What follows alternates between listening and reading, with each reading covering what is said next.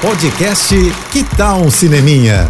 Dicas e curiosidades sobre o que está rolando nas telonas, com Renata Boldrini. O sequestro do voo no 11 de setembro todo mundo conhece, né? Agora você já ouviu falar do sequestro do voo 375 no dia 29 de setembro? E sabe onde? Aqui mesmo no Brasil. Pois essa história espetacular e pouco conhecida dos brasileiros virou um baita filme de ação, viu? Que chega hoje às telas. O sequestro do voo 375. Pois é, bem antes do 11 de setembro acontecer nos Estados Unidos, a gente teve aqui no Brasil o caso de um voo que foi sequestrado com a intenção de ser jogado contra o Palácio do Planalto em Brasília. Isso em 29 de setembro de 1988, num antigo voo da companhia VASP. E é justamente essa história que a gente vê no filme.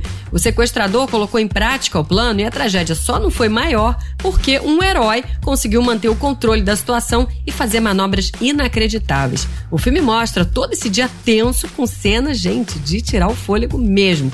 Inclusive, para isso, a produção chegou a comprar a carcaça de um avião para poder rodar as cenas e o resultado realmente impressiona. Então, corre para ver. É isso. E se quiser mais dicas ou falar comigo, me segue no Instagram, arroba Renata Boldrini. Tô indo, mas eu volto. Sou Renata Boldrini, com as notícias do cinema.